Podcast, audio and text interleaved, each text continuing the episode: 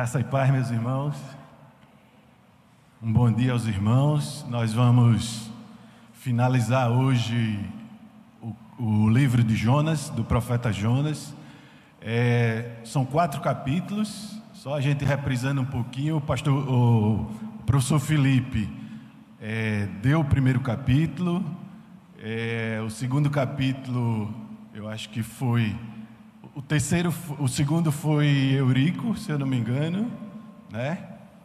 Tivemos o terceiro e hoje o quarto, né? Hoje nós vamos estar tá encerrando e Marcelo, Marcelo foi o terceiro, na verdade, o segundo foi Eurico. E nós vamos estar tá encerrando hoje o livro.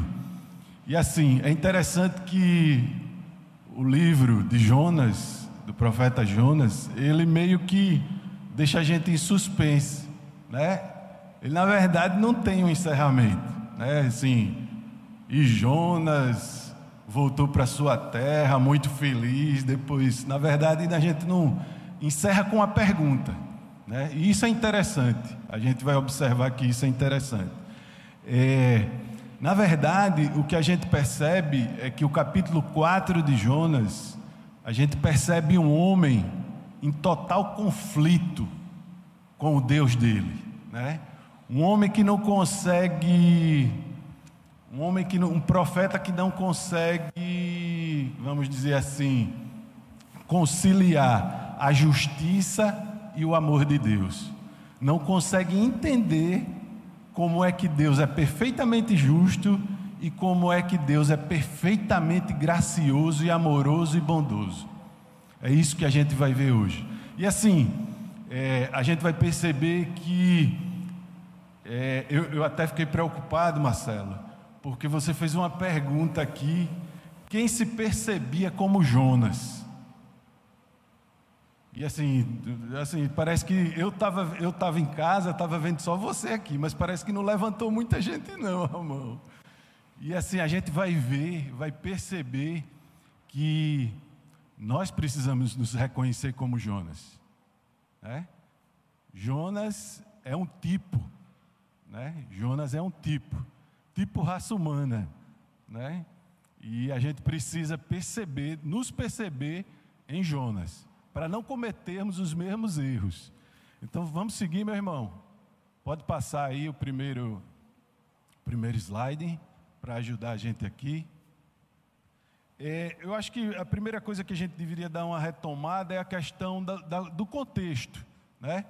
O contexto está pequenininho aí, mas eu acho que dá, ficou pequeno, me perdoe, meus irmãos. Mas a ideia é a gente contextualizar, né?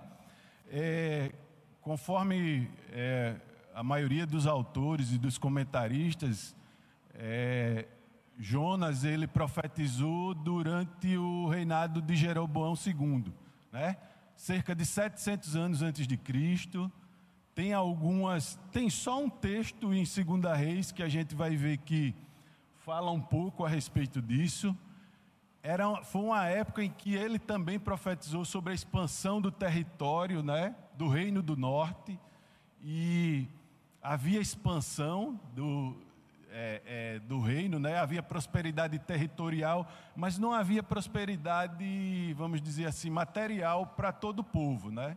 Era um tempo também de, de dificuldade. Jonas era um, Jonas era um profeta de nacionalismo extremado, e isso a gente vai ver que prejudicou a sua percepção, né? Ele também foi comissionado diretamente por Deus, Deus chamou de uma maneira tremenda, né? A gente já sabe durante o, o decorrer do, do livro que Deus o chamou de uma maneira muito direta, e Jonas também foi o primeiro profeta a ser chamado para pregar os gentios, né? Quer dizer, não foi Paulo, não. Jonas já estava sendo chamado muito antes de Paulo a levar a mensagem de salvação e de juízo e de arrependimento aos gentios. E isso incomodava, né? e isso incomodava verdadeiramente. Pelo que a gente já viu, né? Jonas era, era um, um, um homem de nacionalismo extremado, de, de, vamos dizer assim, de uma percepção de que é, Israel estava acima de qualquer coisa, né? inclusive do próprio amor dele e da própria obediência dele a Deus. Então, o contexto é esse. Né? E ele deveria pregar a, aos assírios, que eram, vamos dizer assim, a maior potência daquela época, eram cruéis, massacravam os seus, os seus inimigos, eram detestáveis, eram a nação de terror. Então, isso, isso implica né, em consequências, e, e é claro, é, Jonas era um homem, era um profeta, mas era um homem, e era passivo de, de todas essas, de ser, de ser influado por todas essas questões. Por favor, meu irmão. É, a gente pode, pode separar aí o capítulo 4 em duas partes, né? A reação de Jonas à graça de Deus. Jonas foi enviado para pregar em Nínive, né? Jonas pregou em Nínive cinco palavrinhas, né, Marcelo? Cinco palavrinhas, uma pregação de juízo. Ele nem, nem externou a possibilidade do perdão de Deus naquele lugar, mas assim, não é a vontade do homem, né? Não é a vontade de Jonas que, que se estabelece. Nunca foi nem nunca vai ser a, a vontade de homem nenhum, né? O que se estabelece, sempre se estabeleceu a vontade de Deus. E não foi diferente nesse caso, né? E assim, foi um sucesso estrondoso a pregação de Jonas, né? Uma cidade inteira se converteu. Uma cidade inteira se rendeu, reconheceu que precisava se arrepender. E outra, e, e, não foram só os que ouviram diretamente a pregação de Jonas, foi os que ouviram indiretamente, do menorzinho até o maior. Todos, todos. A palavra diz que todos se arrependeram. Então, assim, em termos de sucesso, Jonas foi o pregador de maior sucesso da história. Nem Jesus, né? Jesus encontrou uma oposição tremenda, né? mas Jonas não. Mas mesmo assim, a gente vai perceber como Jonas reagiu, né? Ao agir de Deus no meio daquele povo. Como reagiu a misericórdia e a graça de Deus. Né? E, e isso tem implicações, teve implicações na sua vida e tem implicações nas nossas vidas, como nós reagimos à graça de Deus. E uma segunda parte é, é, é, o, é o externar do próprio Deus, do seu amor, da sua misericórdia, da sua graça. É como Deus externa e deixa tão claro um, vários dos seus atributos. É interessante que o livro de Jonas ele fala de tantos atributos de Deus. Ele fala, ele fala de soberania, ele fala de amor, ele fala de misericórdia, ele fala é, de graça. Né? Então, assim, tem muitos atributos que a gente pode perceber né, do próprio Deus nesse livro. E a gente vai ver isso. Né? Jonas não conseguia conciliar a justiça de Deus e o amor de Deus. E assim, eu acho que é, é, a gente tem que dar um desconto a Jonas, porque Jonas não conseguia perceber, né, de forma clara, como nós, como nós sabemos hoje, é, onde o amor e a justiça de Deus ele, ele se define da forma mais, ou melhor, ele, ele sempre foi perfeito, sempre é perfeito, sempre vai ser perfeito mas na forma mais escancarada que a gente pode perceber, que é na pessoa de Jesus, né? Na pessoa de Jesus, Deus fez justiça, né? Não, não derramando sobre nós, é, vamos dizer assim, o que nós merecíamos, mas sobre Jesus. E a palavra diz que Deus enviou Jesus exatamente porque amou esse mundo, né? João 3,16 é tá lá, né? Porque Deus amou o mundo né? Deus não amou alguns, não, Deus amou o mundo. Né? Ele mandou porque amou o mundo. Então, assim, Deus é perfeito no seu amor e também é perfeito na sua justiça. Então, em Jesus, a justiça e o amor de Deus, eles são clarificados.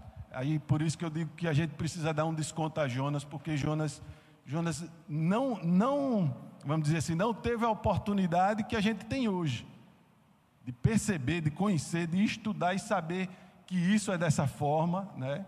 Mas Jonas tinha a palavra já à disposição dele, tinha as promessas, as profecias, e ele conhecia. Nós vamos ver isso. Então pode passar, meu irmão. Então, assim, é, nós vamos ver né, um profeta de uma mentalidade exclusivista, né? De uma mentalidade que o Deus dele era um Deus tribal. Para ele, Deus era da tribo de Israel, né? era, da, era da nação de Israel. Né? Ele é como se tivesse sido loteado, né? Esse Deus é meu. E isso era algo muito comum. Se a gente for voltar lá na tempestade, os marinheiros clamando ao seu Deus, naquela época é, havia uma ideia de que cada tribo tinha o seu Deus, né? Cada povo tinha o seu Deus. E isso era, isso era comum. E assim, Jonas, de certa forma, considerava o Deus verdadeiro como o Deus somente de Israel. Né? Somente de Israel, e não era, nunca foi. Né? Ele sempre foi o Deus do universo, o Criador, o Criador inclusive dos ninivitas, dos detestáveis, né? dos podres, dos que não valem nada, mas foi Ele que criou o pecado, o pecado que deteriorou esse homem, né? que deteriorou essa raça, mas não o Criador. Quando Ele criou, Ele diz assim: que tudo que Ele criou era bom. Se a gente for lá no Gênesis, Ele vai dizer que tudo que Ele criou é bom. Né? Tudo, absolutamente tudo. Então, assim, é, a gente vai ver que é um profeta que alguns. Tem um livro do Timothy Keller que ele, ele trata. Ele, o título é O Profeta Pródigo. Né? Ele, ele trata Jonas, a gente percebe em Jonas, é, em, no capítulo 1, o filho mais novo, que pede seus, pede seus, vamos dizer assim, seus bens e se manda e faz o que quer, do jeito que quer, como acha que deve ser. Mas no capítulo 4, que nós estamos vendo hoje, agora, nesse momento, ele é como o filho mais velho. Ele se aborrece com a graça, ele se aborrece com o perdão, ele detesta quem é recebido. Ele detesta quem é recebido, né, pelo Pai. Então, assim, ele, ele faz, essa, faz essa comparação, né? E, assim, a gente percebe também que dá a impressão, se, se o livro de Jonas acabasse no capítulo 3, dá a impressão que Jonas era o maior sucesso e maior exemplo de pregador. Mas o capítulo 4 vai revelar um homem que foi salvo, percebeu que precisava da misericórdia de Deus, como Eurico falou, foi até as prof... como Eurico não, como a palavra fala, né? Como o professor Eurico esclareceu aqui na aula dele. Foi até as profundezas, não foi fisicamente só não, foi nas profundezas emocionalmente, espiritualmente, foi no mais profundo, né, do lamaçal que um homem pode ir. Aí Deus vai lá, ele faz uma oração e ele faz uma oração sincera ele sabe que só de Deus vem a salvação, ele faz essa oração, é tirado de uma forma estrondosa e inexplicável, inexplicável e às vezes é, é, que, que nos faz, algumas pessoas não creem nos, nesse, nesse milagre do grande peixe, dele ter colocado Jonas lá na praia, e assim, faz, é, é, é, é salvo de uma forma milagrosa, percebe a graça de Deus, mas percebe meio que embaçado. A gente vai, a gente vai ver nesse capítulo que ele não está com a percepção certa do que é a graça de Deus, apesar dele ter sido alvo. Ele foi alvo, ele foi resgatado, ele estava morrendo. E ele, e ele é um homem conhecedor, ele é um homem conhecedor da palavra, ele é um profeta na oração dele, ele cita alguns salmos, né? Ele, ele nesse capítulo 4, ele bota Deus contra Deus mesmo, citando a palavra de forma seletiva, que isso é um perigo, né? Isso é um perigo que nós vivemos em todos os momentos, né? Aqueles que conhecem a palavra, o que fazem uso da palavra, você fazer a utilização da palavra de forma seletiva para o seu interesse, para a sua justificação, e a gente vai ver que Jonas estava tentando justificar ali o, o que ele achava que era certo, né? Então vamos lá, vamos passar aí, meu irmão, vamos lá para o texto para a gente adiantar. Eu tenho até que horas, hein, pastor? Dá para a gente falando, né? O senhor diz aí quando. Bom, é, nós vamos para o verso 1 e 2. Nós vamos para o verso 1 e 2. E nós vamos ver aí no verso 1 e 2, é, a palavra dizendo assim: Mas Jonas ficou muito aborrecido e com raiva. Essa, essa versão, meus irmãos, é a versão do, do nova versão atualizada, Almeida atualizada, viu? É, ele orou ao Senhor e disse: Isso é uma oração, viu? Isso é uma oração, viu, meus irmãos? Jonas está orando. Vê só. Ah, Senhor, não foi isso que eu disse estando ainda na minha terra?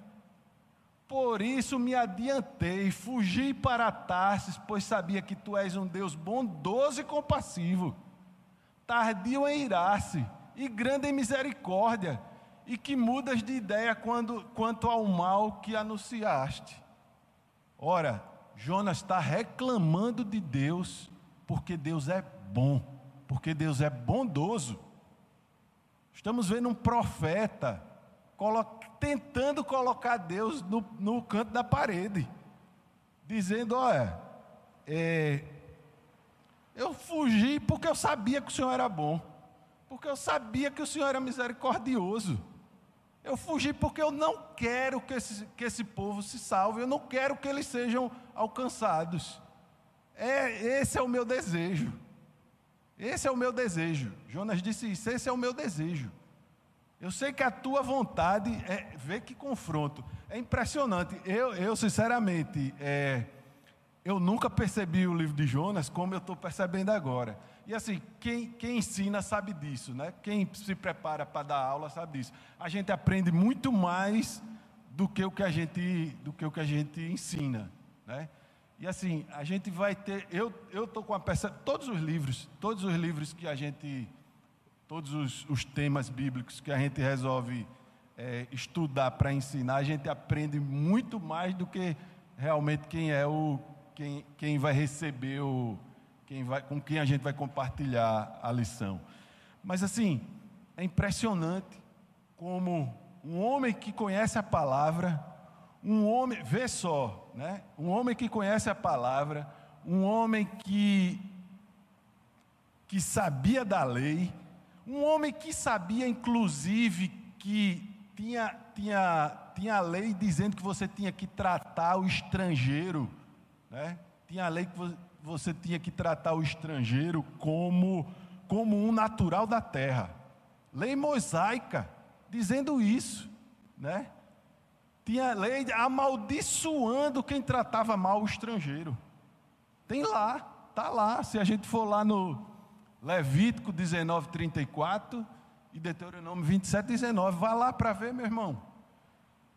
Era um homem que que tinha que estava nas suas entranhas a aversão, a aversão a um povo, é verdade.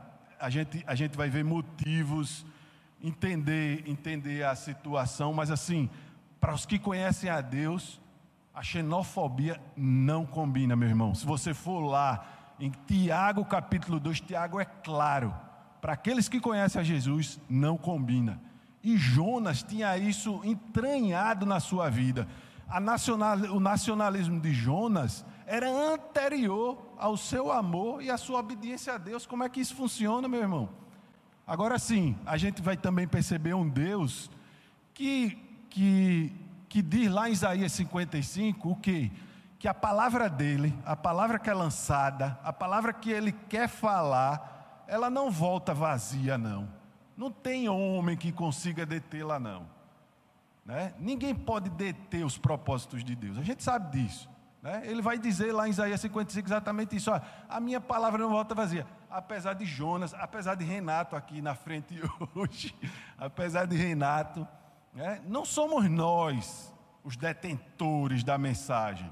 Né? Profeta, o profeta era chamado, e nós somos chamados como os discípulos, para entregar a palavra. A palavra não é nossa, a mensagem não é nossa, né? Mas Jonas queria é, vamos dizer assim, lotear e, e, e selecionar o que interessava a ele. E o que interessava a nação dele, não o que interessava a Deus. Então, assim, a gente vê Jonas exatamente colocando seus motivos, olha. A conversão dos ninivitas me incomoda, Deus. A conversão desses, dos meus inimigos me incomoda. É, é, a ideia é: se os ninivitas fossem salvos, Israel seria destruída. A ideia de, de. Isso é uma ideia daqueles que não confiam em Deus. É, tem, tem eu, eu, não lembro se é o pastor Hernando Dias Lopes ou se é. Eu li dois livros para tentar esclarecer minhas ideias. E. Ou é o Timothy Keller, que diz assim: que Jonas cometeu o pecado mais básico de todos os pecados, o pecado que Adão e Eva cometeu. Qual foi? Não confiar em Deus. Achar que você poderia, ou que eu posso, dizer o que é melhor para mim, ainda que eu não entenda. Né? A, a, quando Deus estabeleceu que ó, ali vocês não tocam, para Adão e Eva, ali, ó, a, daquele lugar ali, daquele fruto, vocês não podem tocar. Vocês não podem tocar. Eles com, com, certeza não compreenderam. Jonas não compreendeu como é que Deus quer salvar um povo ímpio, miserável, inimigo do, do, de Israel e que são detestáveis. Terrorista, era uma nação terrorista. Para vocês terem ideia, era terror. Tocavam terror em tudo quanto era canto. Então, assim, Jonas vai dizer como é que Deus quer fazer isso. E assim, qual, qual o pecado mais básico? É não confiar que os propósitos de Deus são os melhores. Esse é o pecado mais original que a gente pode cometer. É achar que nós entendemos o que é melhor para nós. Então, assim, Jonas, Jonas estava com a cabeça. A palavra hebraica é interessante. A palavra hebraica usada nesse texto é a palavra que é correspondente a quente, ou seja, a cabeça de Jonas ferveu a ira subiu à sua cabeça de tal forma que ele confrontou o Deus dele. Né? Ele confrontou o Deus dele. E ele vai dizer exatamente isso: é, o que me incomoda é a tua compaixão, Deus. Esses aí eram para ser fulminados. Vamos lá, meu irmão, passa aí para a gente ver o restante do texto. E assim, ele, ele, ele ora reclamando a Deus, né? E ele, a gente, se a gente lembrar, ele fez uma oração, né? Pedindo a Deus que o salvasse. E Deus vai lá e resgata ele, né? Deus mostra a ele que e ele declara que a salvação vem do Senhor, não vem de outro canto não, né? A salvação pertence a Deus. Ora, o homem declarou isso e agora está tá dizendo que se incomoda com a compaixão de Deus, com a salvação de Deus. Então, assim, sabe o que é que Jonas faz? Jonas Jonas tem medo, né, que Deus salve os ninivitas, e, e Jonas usa a palavra, meus irmãos, Êxodo 34, 6 e 7 diz exatamente o que Jonas está falando lá. Ó. Tu és um Deus bondoso e compassivo. É, é, é, Deus falando com Moisés, Moisés dizendo que queria ver a bondade de Deus. E Deus diz: Ó, você não pode não, senão você morre se você ver minha bondade. Mas eu vou te colocar aí numa fenda e vou passar meio que de costa. E assim, ele está usando esse texto para confrontar o próprio Deus, a palavra dele. Agora, ele não diz o que o resto do texto diz, que é o que? Ele, ele tá, é como se ele estivesse dizendo assim: olha Deus, tu és bom, e a tua bondade, ela nega a tua justiça. A tua bondade, ela nega a tua justiça. A ideia aí é essa. Ela nega a tua justiça. E o texto lá de Êxodo diz assim, no final, né? Que Deus não deixa nenhum pecado impune. Não existe isso de Deus deixar pecado impune. Jonas queria colocar lá na conta de Deus que ele era um Deus que era bondoso demais e isso implicava em que a sua justiça não era perfeita. E Deus é perfeito na sua justiça e é perfeito no seu amor, na sua bondade, né? É, Alguns autores dizem que, na verdade, na verdade, justiça e amor são funções da bondade de Deus, né? São duas funções da bondade de Deus, justiça e amor. E é. Ora, se não tivesse sido feito justiça em Jesus nós estaríamos aqui? Claro que não. Foi feita justiça e por amor. Então, a perfeição, onde a gente mais vê de forma perfeita a justiça e o amor de Deus se combinando, é na pessoa de Jesus, meu irmão, é na salvação, é na cruz. Então, assim, ele está usando a palavra de Deus, por isso que eu disse a vocês: usar a palavra de Deus de forma seletiva, sem contexto e para autojustificação, porque Jonas estava querendo dizer: Deus, eu não disse que eu estava certo? Eu bem que disse, por isso que eu fugi, eu estava certo. Eu sabia que o Senhor, que havia essa possibilidade do Senhor perdoar. Eu sabia que havia essa possibilidade desse povo ser salvo. E isso me incomoda. Isso não cabe na minha cabeça. Essa, era, essa foi a oração de Jonas. Certo? Então vamos lá, meu irmão, vamos andar aí. Vamos passar, passar mais. É... E agora, Senhor, peço que me tires a vida, porque para mim é melhor do que viver. Sabe o que isso revela, meu irmão? Uma oração de um homem que está diante de Deus e diz que é melhor morrer, é que Deus não é o fundamento da sua vida. Simples assim. Deus não era o fundamento da vida de Jonas. O fundamento da vida de Jonas era a sua nação, era o seu povo. Não era Deus. Por isso que não cabia na cabeça dele, não cabia na cabeça dele Deus salvar ou Deus agraciar um povo que era inimigo da sua nação. Não cabia. E ele achou, né? Ele achou que a solução de Deus não era melhor. Né? E outra, Jonas já conhecia é, com certeza algumas profecias que sabia que, o, é, a, vamos dizer assim, o chicote de Deus para o povo de Israel seria é, os assírios. Né? Então, isso incomodava Jonas incomodava, porque eram, eram seus inimigos, né? E aí a gente, se a gente voltar para o Evangelho, se a gente for lembrar de Jesus, a gente vai ver Jesus dizendo exatamente isso: olha, amem os seus inimigos, né? orem pelos seus inimigos. Né? E, e para muita gente isso é inconcebível, amar o inimigo. Sabe por que é inconcebível, meu irmão? Porque a definição de amor que normalmente as pessoas têm da cabeça não é a que Jesus definiu como amor. É o que o mundo define como amor. Que amor é empatia, que amor é sentimento, amor é serviço em doação, meu irmão. Amor é se doar pelo outro, seja ele quem for, inclusive os ninivitas. Né? Amor é você se doar em sacrifício. É o que Jesus fez. Ele se doou em sacrifício. É isso que é amar. Quando Jesus fala de amor, quando perguntam a Jesus, né, o que é, qual, qual o principal mandamento, o que é fundamental, Jesus vai dizer exatamente isso. Está lá, já estava lá, no Pentateuco, né, no Êxodo. Né? Tá lá escrito. Qual é o principal?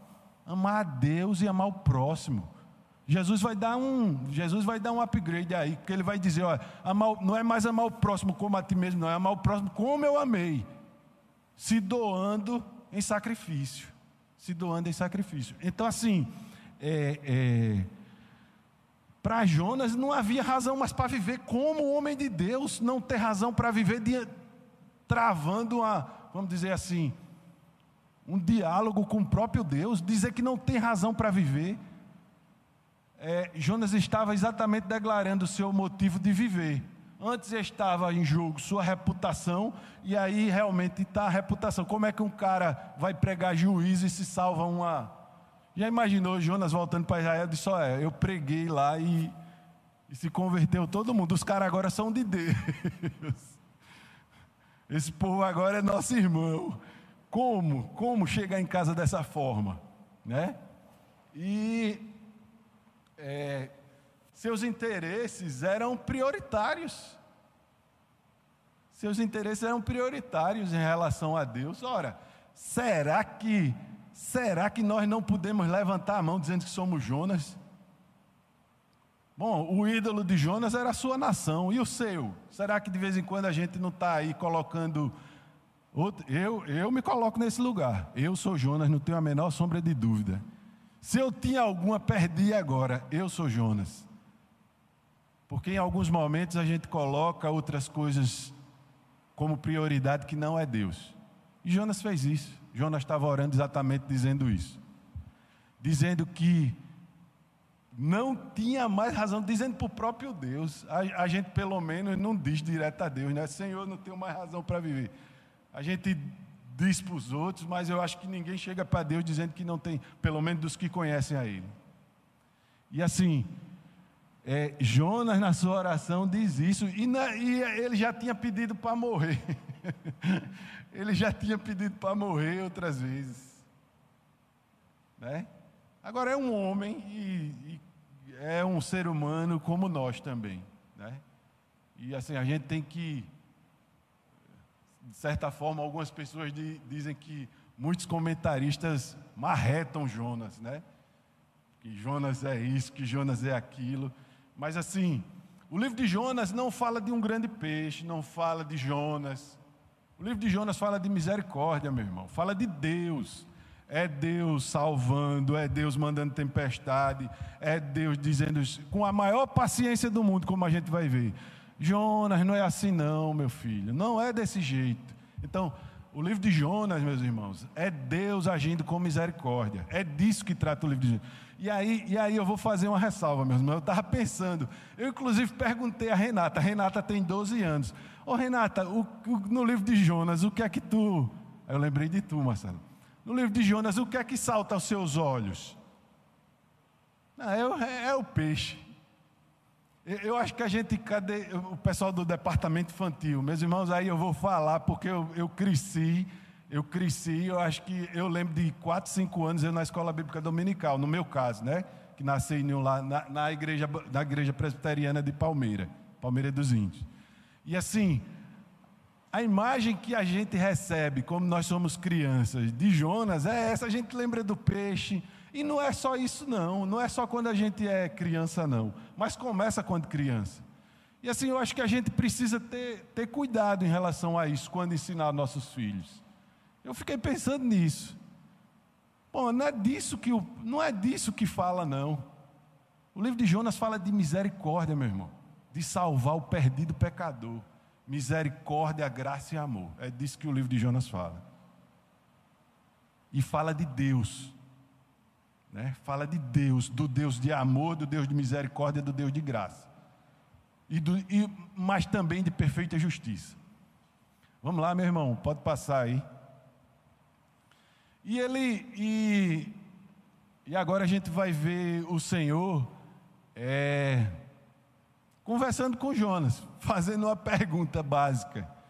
É, e o Senhor disse, no verso 4: você acha que é razoável essa sua raiva ou essa sua ira? É razoável, vê só, a gente está tratando de um Deus de paciência, meu irmão. É um Deus paciente. Um homem que confronta o Deus eterno, o Criador, o Senhor do universo, dessa forma. E Deus ainda assim leva em consideração a sua, vamos dizer, a sua, as suas limitações. É a mesma coisa que faz com a gente a, a carga de paciência de Deus é sempre no máximo, sempre no 100%. Porque um homem que faz isso, Deus faz uma pergunta a ele simples: é razoável o que você está fazendo? A sua ira é razoável? Né? Tentando chamar Jonas a, a, a pensar, a, a, refletir. E Jonas vai dizer, sai, ou melhor, Jonas não respondeu a Deus. Deixou Deus no vácuo. Deixou Deus no vácuo, não respondeu.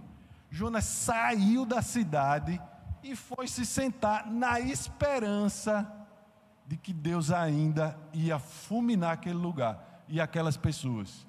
Então, a gente vê no texto que esse é um Deus paciente, é um Deus que espera, é um Deus que trabalha na vida da gente e assim, perceber a graça de Deus, eu não sei se os irmãos, eu acho que todo mundo tem essa experiência.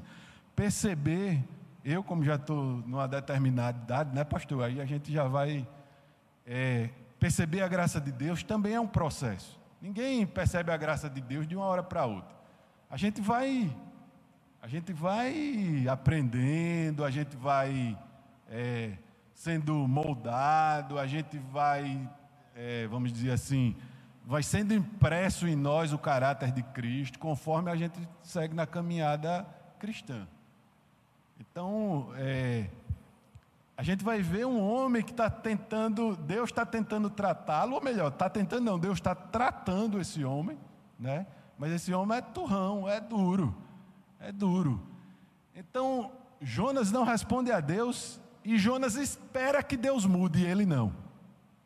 Jonas tem certeza que ele está com a ideia correta. Jonas espera, Jonas não responde a Deus, sai da cidade, faz uma empanadazinha, um, um, um como é que se diz, uma cabanazinha, para esperar de camarote o que Deus iria fazer. Talvez como ele argumentou, né, com a própria palavra de Deus, de que Deus era bondoso demais, que Deus era misericordioso demais e que a justiça dele não era perfeita. Talvez Deus resolvesse é, destruir aquele lugar. Talvez ele tenha convencido Deus. Talvez tenha passado isso na cabeça dele. Né? Então, assim, ele deseja misericórdia para ele, e ele pede misericórdia, mas não deseja misericórdia por ninivitas. Vê só, misericórdia para mim, para os outros, fogo, né? para os outros, destruição, né? para o meu próximo. E aí eu acho que entra a questão de quem é o nosso próximo, né? Ele não, ele não leu Jesus, ele não ouviu Jesus, mas Jesus foi muito claro quem é o nosso próximo, né? Quando Jesus fala de amor, né? Jesus logo em seguida é, vai falar da parábola do bom samaritano. E o bom samaritano, ele, ele ama a um judeu, né? A gente pode dizer isso. Ele, ele não socorre. A definição de amor é para vocês verem como, como, Jesus, como Jesus tratou esse assunto. A definição de amor para Jesus é agir, é o, é o samaritano, o samaritano agindo em favor do judeu. Inclusive gastando seus recursos com ele, né? gastando seu tempo com ele. Vê só, é isso. Então, amor, ele, ele não é sentimento, ele gera. Mas amor não é sentimento, não, viu, meu irmão? Amor é atitude, né? é atitude de serviço, ainda que isso lhe custe. Para Jesus, né? a gente sabe que a salvação é gratuita, mas ela não é barata. Né? Ela não é barata, ela não foi barata. Foi o Filho de Deus que foi posto lá né? para você e eu sermos salvos. Né? Então, não, ela é gratuita, mas não é barata, não foi barata. Né? Então, assim, vamos lá, meu irmão, vamos seguir aí. É, o texto vai seguir do 6 até o 8, né? É, dizendo o seguinte: Então o Senhor Deus fez crescer uma planta por cima de Jonas, para que fizesse sombra sobre a sua cabeça, a fim de o livrar do seu desconforto. E Jonas ficou muito contente por causa dessa, dessa planta, né? Mas no dia seguinte, ao amanhecer, Deus enviou um verme que atacou a planta e ela secou. Quando o sol nasceu, Deus fez soprar um vento leste muito quente e o sol bateu na cabeça de Jonas, de maneira que ele quase desmaiou. Então ele pediu para morrer de novo. O cara pediu para morrer de novo. Se alegrou né? Se alegrou momentaneamente com o que Deus fez com ele, né? Se alegrou momentaneamente com o que Deus fez com ele, né? Deus, Deus deu sombra a ele, mas daqui a pouco Deus tirou. Esse Deus, esse nosso Deus, ele é pedagógico, né? Ele é pedagógico. Ele nos trata, ele está tratando Jonas. Não é à toa que ele faz isso. Ele está tratando Jonas. Ele está tentando fazer com que Jonas entenda o que ele quer fazer e como é a misericórdia dele, e como é o amor dele, e como é a sua graça. Então, assim, para quem tem uma vida centrada em si mesmo, ele fica muito alegre quando ele recebe graça, mas ele fica muito triste quando Deus retira isso e tenta mostrar a ele que não é só assim que. Né, não, é, não, é, não é porque ele deu e ele tirou que você reage de uma forma, vamos dizer assim, totalmente equivocada como ele está reagindo. Ele de novo vai dizer: Olha, eu não quero viver, é melhor eu morrer. Né? Já, já aconteceu tudo isso, agora que estava melhorando, o Senhor vai e tira a sombra? Como é que pode? Né? Então, assim, na verdade, é, Deus intencionalmente proporciona extrema alegria a Jonas, para fazê-lo ver o quanto ele se alegra com a salvação dele.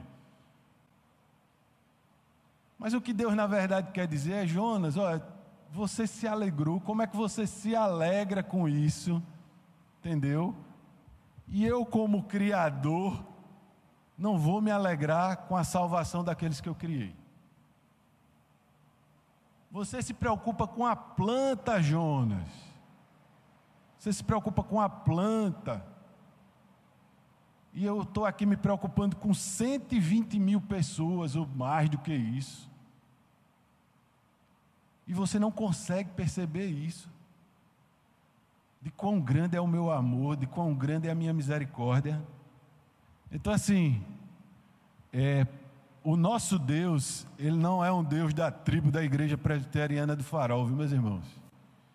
Ele é um Deus do universo, né? ele é um Deus criador, e ele ama a sua criação, e ele ama a coroa da sua criação, que são as pessoas, ele ama, né? A palavra diz que Deus amou o mundo, né? É verdade que esse mundo muitos rejeitam, mas o amor dele, ele amou o mundo, né? Ele amou ao mundo. Ele ama a criação dele. Ele não ama só, só as pessoas, não. Ele ama a sua criação como um todo, o que ele criou do, do universo, da natureza, de absolutamente tudo. Esse é um Deus de amor, meu irmão. O Deus a que nós servimos é um Deus de amor. É um Deus completamente justo, mas é um Deus completamente bondoso, perfeitamente bondoso. Então, assim, é o Deus Criador que ama a sua criação. É isso que ele quer dizer a Jonas. Jonas, você não ama, você se preocupa com a planta.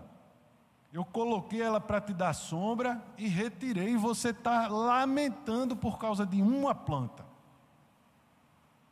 Eu estou aqui querendo te mostrar que eu estou salvando 120 mil almas, pessoas, teus próximos, e você não consegue perceber essa, essa, esse milagre, né? você não consegue perceber a bondade de Deus, vê só como, como a idolatria de Jonas cegava ele, né? como tirava Jonas do, do prumo. Né? E assim, pode passar, meu irmão, para a gente seguir no texto.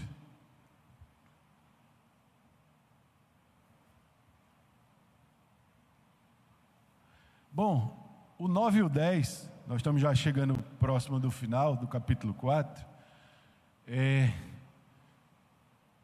Então Deus pergunta a Jonas: Você acha que é razoável essa sua raiva por causa da planta?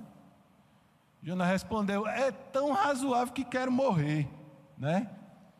E o Senhor diz: Você tem compaixão de uma planta que não lhe custou absolutamente nada, né? Nenhum trabalho. Você não fez crescer, numa noite ela nasceu e na noite seguinte desapareceu. Então, assim, a gente tem que ter cuidado, meus irmãos, como a gente trata o próximo, porque o próximo é criação de Deus, né? O próximo é criação de Deus. Pode até não ser filho, mas é criação de Deus e tem valor. Né? E antes de nós sermos alcançados, nós estávamos nesse rol aí. Né? Nós estávamos nesse rol. Então, assim, como cristãos, nós precisamos pensar diferente de Jonas. Nós precisamos pensar que o nosso, que o nosso inimigo, o nosso adversário, os que não são, esses são os próximos. São esses também. Né? São esses também. Então, assim, Detestar o que Deus ama é um perigo, meu irmão. Detestar, ter horror ao que Deus ama é um perigo. É perigoso.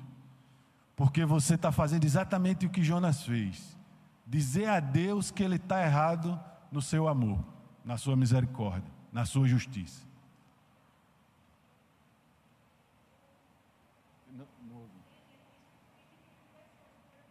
Pois é, e é, também a gente. é, aí está ali, meu irmão. É, tem gente personificando coisas e tem gente coisificando pessoas. Né? Jonas estava invertendo os seus valores. Os valores cristãos são diferentes, meu irmão, do que esse mundo estabelece. Jonas ainda estava no olho por olho, né? Ainda estava nessa. Nós não estamos mais ou é para nós não estarmos mais. É, é um contraste muito grande entre a atitude de Deus e a atitude de Jonas, e ele faz isso. As perguntas de Deus é para contrastar e ver se Jonas cai na real, né? E assim, esse é um profeta, vê só. Eu coloquei ali, tem algumas palavras que, eu não sei se os irmãos, mas assim, ortodoxia, eu coloquei algumas palavras ali. Ortopraxia e ortopatia. Jonas era um homem que tinha uma ortodoxia correta, ele tinha a doutrina correta, ele sabia quem era o Deus único e verdadeiro, ele sabia que era ele que comandava tudo. Mas só que quando a gente partia para a sua prática, é o que se chama de ortopraxia, a sua prática era diferente do que ele pregava, da sua doutrina. Será que isso tem alguma coisa a ver com a gente, meus irmãos? Será que parece com a gente? A prática distinguindo da doutrina, do que a gente prega, do que a gente crê. Eu, eu, eu não duvido, não. Eu creio. Eu sei que os irmãos creem. Eu sei que Jona cria. Mas a sua prática, ela não batia com a sua doutrina. Nem tampouco o que a gente chama de ortopatia, que seria os seus sentimentos. São sentimentos e mentalidade correta em relação a alguma coisa. Então, a mentalidade de Jonas e a sua postura com essa mentalidade não correspondia ao Deus que ele servia. Não havia correspondência. Ele, ele era um homem que conhecia a palavra, ele, não era, ele era um profeta, ele citou a, vários salmos na sua oração. Ele, ele confrontou Deus com a palavra, pela metade, mas confrontou. Né? Ele usou metade da palavra, ele selecionou um texto para dizer: Deus, eu estava certo e o Senhor errado. Então, é, doutrina, ter a doutrina correta é muito bom, meu irmão. Mas é muito melhor quando a gente tem a doutrina correta, a prática certa e os sentimentos corretos. Uma mentalidade e uma postura correta. Nós cantamos uma música aqui para que que diz assim, para que o mundo veja, né? Fala que nós somos unidos no amor de Deus, para que o mundo veja. Olha, meus irmãos, se a nossa doutrina está diferente da nossa prática, o mundo não vem, não. Você pode falar o que você quiser, pode discursar do jeito que você quiser, não funciona, meu irmão. Não funciona. Não funciona. Eu acho que Marcelo estava falando de Agostinho, não foi?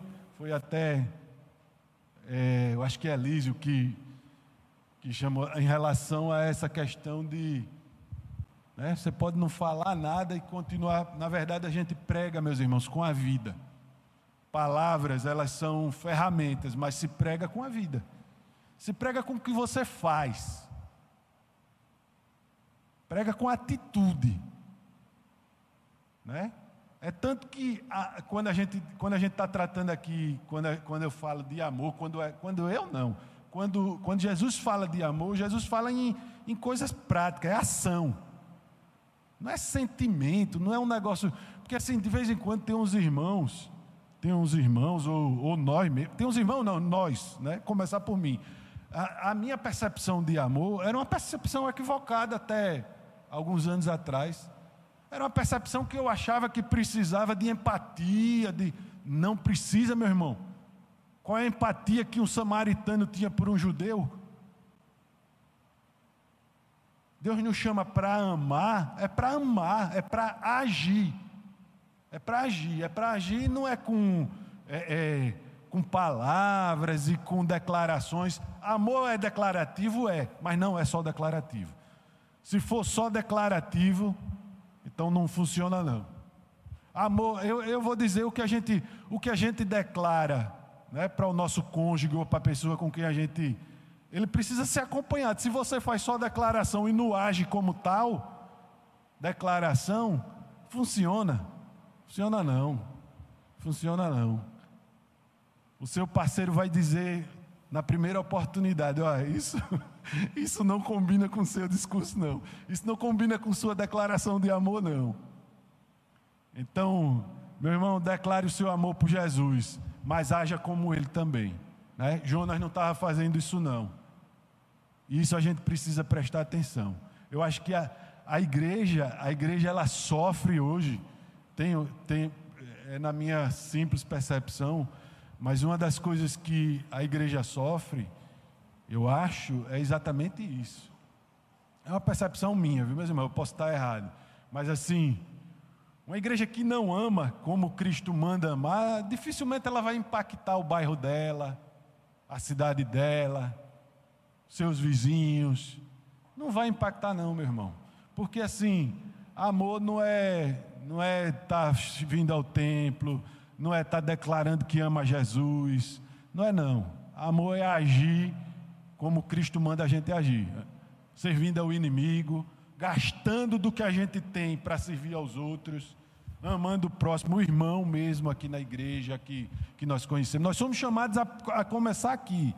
Né? Nós somos chamados a começar aqui. Então, assim, é, pode passar aí, meu irmão. Para gente, a gente encerrar, é, o 11, e é onde acaba esse livro, ele acaba meio que sem acabar, né? Ele, ele diz assim: E você não acha que eu deveria ter muito mais compaixão da grande cidade de Nínive, em que há mais de 120 mil pessoas? que não sabem distinguir entre a mão direita e a mão esquerda. E também muitos animais, ó, até os animais foram colocados aí, né, por Deus.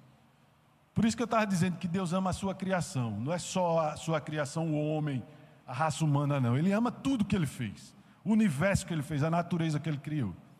Então, assim, essa é a revelação do maior amor que pode existir, meu irmão. Essa é a revelação de um Deus quando, quando, quando Jesus disse que pedir a, pedir a Jesus um sinal, Jesus, não, não vou te dar sinal, não. O sinal é Jonas. É claro, ele estava falando dos três dias e, e, três noites que ele ficou lá na, na, no ventre daquele peixe, né? E Jesus ia, ia passar três dias no, na profunde, nas profundezas da terra, né? Então, assim, é, esse é um livro da revelação do amor, da graça e da misericórdia. Não é de peixe, não, meu irmão. Né? É claro, é um milagre, mas acredite, esse não é o maior milagre. Essa não é a maior grandeza desse livro. A grandeza desse livro é revelar um Deus amoroso, gracioso e misericordioso. E soberano, eu não coloquei aí soberano, que não tem profeta, nem homem nenhum que impeça os seus desígnios. Não tem. É, ó, é tolice fazer o que Jonas faz. Inclusive, eu acho que é, eu não lembro qual é o não lembro qual é o capítulo nem o versículo, mas, mas Provérbios é claro.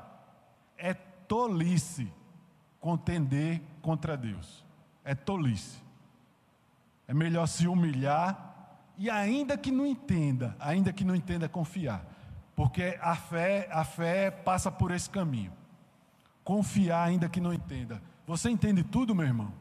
Do que Deus requer de você? Claro que não. Eu não conheço ninguém não. Se tiver alguém, eu acho que está mentindo. Nós não conhecemos. Mas Deus nos convida a permanecer conhecendo Ele sem parar. Sem parar. Né? Continuar conhecendo Ele sem parar. Se você parar, meu irmão, você está pecando, porque Jesus diz que é, errais em não conhecer as Escrituras. Então, meu irmão, Escritura é para ser estudada, é para ser aprofundada. Não queira estar na profundidade de um pires, não, meu irmão, no conhecimento do seu Deus. Porque o, o, o W. Pink, a gente estudando os atributos de Deus, eu, isso ficou claro demais na minha cabeça. Ele diz que o dia que junta mais idólatras é dia de domingo. Eu fiquei escandalizado. Eu digo, como? Como? Pessoas que não conhecem a Deus, que pensam que estão adorando a Deus e não adoram o Deus verdadeiro. Talvez um, um, um homem, uma, uma mulher como Jonas, que acha que a justiça de Deus não combina com a sua misericórdia. Acha que a sua, a sua misericórdia é fraca demais, o seu amor é, é, é, é, é vamos dizer assim, é fora do, do, do normal, não é o que deveria ser. A sua justiça fraqueja. Entendeu? Então, meu irmão, a gente, quando a gente não conhece Deus, você pode pensar que está adorando Deus verdadeiro, viu, meu irmão? E continua como um idólatra, sem estar tá com imagem, sem estar tá com nada, mas está adorando um Deus que não existe. Jonas adorava um Deus que não existia. Quando Deus se revelou a ele, o homem entrou em, em, em colapso. Quando Deus se revelou a ele, com toda a sua misericórdia, a sua graça, ele entrou em colapso. Então, assim, é, o livro termina com uma pergunta. Né? E, assim, alguns, alguns comentaristas dizem que ele acaba com a pergunta porque talvez a ideia seja essa. Essa pergunta não é só para Jonas, não. Essa pergunta é para todos nós. Todos nós somos Jonas. Todos nós temos uma dose. Alguns uma dose menor, outros uma dose cavalar de Jonas, mas temos. É, mas temos. E nós precisamos estar atentos para saber o que é que Deus requer de nós. O seu Deus é um Deus misericordioso, é um Deus gracioso. O nosso Deus é um Deus de misericórdia. Então, Jonas é cada um de nós. Em essência, meu irmão, em essência, é cada um de nós. E a pergunta não é apenas para ele, não, viu? A pergunta, ela ela fica aqui para nós. Eu acho que é, pode passar, viu, meu irmão? Nós encerramos aqui, mas eu queria fazer um parênteses a respeito desse final. É, os dois livros que eu, que eu me detive foram esses aí. Um é um comentário, que é do pastor Hernandes Dias Lopes, e outro é um livro do, do Timothy Keller, que eu, que eu gostei demais, que é Jonas, não, não, o profeta pródigo, Jonas e o mistério da misericórdia. A misericórdia de Deus era um mistério para Jonas. Espero que não seja para nós hoje. Espero que não seja para nós. Mas assim, em relação a esse final, que a gente não sabe se Jonas respondeu a Deus, a gente não sabe se Jonas foi completamente, sei lá, transformado, não tem nenhuma afirmação. É, eu acho difícil um homem que é tratado por Deus não chegar, né? um homem que é tratado por Deus nesse nível, né? não chegar à razão. Eu acho que ele foi sendo tratado isso. E outra coisa, alguns autores dizem assim: é, como é que tem uma riqueza de detalhes dessa forma? Não se sabe quem escreveu o livro. Se foi Jonas, se foi outra pessoa, mas provavelmente Jonas que, vamos dizer assim, que detalhou tudo que tinha que ser escrito, né? Pela forma como é, como está escrito. E assim, eu espero que os irmãos aprendam com Jonas, mas muito a não fazer o que Jonas fez, né? Mas aprender o que Deus faz, né? Reconhecer a grandeza de Deus, se humilhar diante dele, reconhecer que ele é um Deus amoroso. E meus irmãos, nós precisamos amar o nosso próximo. Amor e justiça andam coladinhos. Né? Andam coladinhos. Jesus é a personificação do amor e da justiça perfeita de Deus trabalhando ali conjuntamente, na cruz, para salvar, para libertar, para dizer ao homem: olha, tem jeito, tem um caminho. Então Deus abençoe, meus irmãos, nos abençoe e que possamos, se você puder se deter mais uns dias em Jonas, eu faria isso. Eu faria isso. Eu normalmente, quando estou estudando um livro, eu fico girando em torno dele. Um dia, dois, três, uma semana, duas. Eu gosto de ficar girando ali, fico orbitando, né? Sobre aquele texto. Então, Deus nos abençoe. Amém.